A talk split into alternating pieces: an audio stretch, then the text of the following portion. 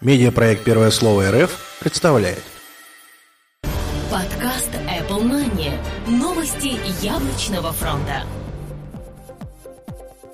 Всем привет, вы слушаете 141 выпуск нашего новостного яблочного подкаста. У микрофона его ведущие Влад Филатов и Сергей Болесов. Сегодня вы услышите. Ретина дисплей в iPad mini уже не за горами. iOS 6.1 научит Siri покупать билеты в кино. За уикенд продано 3 миллиона iPad. OS X 10.9 была замечена на западных сайтах. Apple провели встречу Made for iPhone. Microsoft Office придет на мобильные операционные системы в начале 2000 2013 года.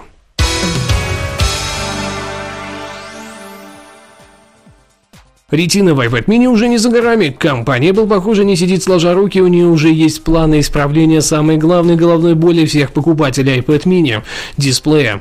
В сети огромное количество экспертов высказались на тему недостаточности качества дисплея миниатюрного планшета от яблочной компании, особенно если учесть, что уже существующие аналоги от конкурентов превосходят ее на голову.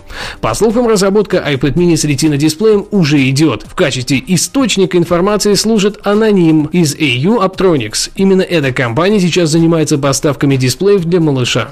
Старт устройств с дисплеем в 7,9 дюйма разрешением 2048 на 1536 пикселей, а также невероятным 497 ppi должен состояться уже осенью 2013 года iOS 6.1 научит Siri покупать билеты в кино. В бета-версии iOS 6.1 обнаружилась одна весьма интересная особенность. Как оказалось, Siri обзаведется новым функционалом. Да не абы каким, а сможет покупать билеты в кино. Данный сервис сейчас проходит бета-тестирование, а попался он на глаза одному из разработчиков под данную платформу.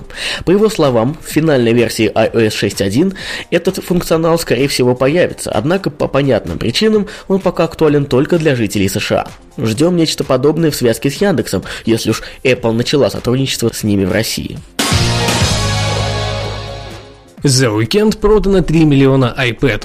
Компания Apple всегда любила похвастаться своими достижениями, и последний уикенд не стал исключением. iPad четвертого поколения и iPad mini купили в количестве 3 миллионов устройств. По модельно пока данных нет, однако это уже более чем в два раза больший показатель, нежели было продано при старте iPad третьего поколения в марте этого года. Тим Кук также отметил, что это новый рекорд, и они готовы приложить все силы, чтобы удовлетворить спрос. Ждем появления новинок на российском рынке. OS X 10.9 была замечена на западных сайтах.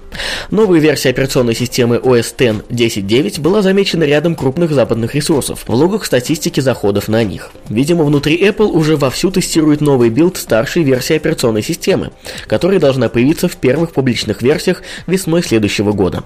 Главным критерием отсутствия фейковой составляющей таких заходов называется разрешение дисплея устройств, сопоставимое с тем, что есть сейчас в MacBook Pro.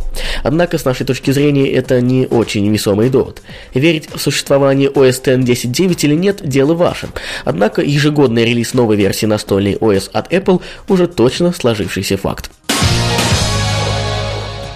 Apple провели встречу Made for iPhone. Несколько недель назад мы уже говорили о том, что 7-8 числа Apple приведет встречу с производителями аксессуаров для продвижения своего нового разъема Lightning. Один из азиатских ресурсов сообщил пару интересных фактов с этой встречи. Хорошая новость заключается в том, что Lightning является полностью водонепроницаемым.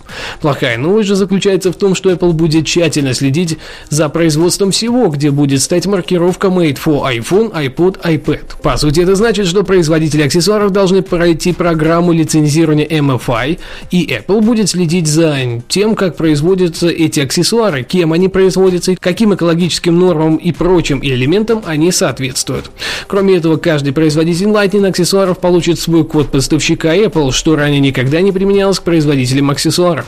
Яблочная компания будет следить за условиями труда на этих заводах. Пока никто не сообщил размер штрафов за нарушение тех или иных норм, но вне всяких всяких сомнений они тоже будут. Что из этого получится, пока не ясно, но похоже, что это уже перебор. Microsoft Office придет на мобильные OS в начале 2013 года. Похоже, что Microsoft Office для iPad, iPhone и Android на самом деле существует, и подтверждением того служат скриншоты, которые были присланы The Verge таинственным доброжелателем. Пока Microsoft упорно молчит о том, что данный проект существует, источники в компании сообщили, что финал программы выйдет в свет в начале 2013 года. Кроме того, источник сообщает, что приложение будет бесплатным и в базовой версии сможет только открывать файлы. Как и SkyDrive или OneNote, работать оно будет только с учетной записью Microsoft. Редактировать файлы Word, Excel, PowerPoint можно будет только с подпиской на Office 365. Microsoft позволит пользователям iOS приобрести подписку на этот продукт прямо из приложения. Программа сможет обеспечить только базовое редактирование, но, как сообщил источник, оно будет далеко от того, что вы можете сделать в полноценной версии Office. Ну и, наконец, о сроках. На iOS Office придет в конце февраля или начале марта. Пользователям Android придется потерпеть до мая. Когда же он выйдет на Windows Phone, пока никто не знает.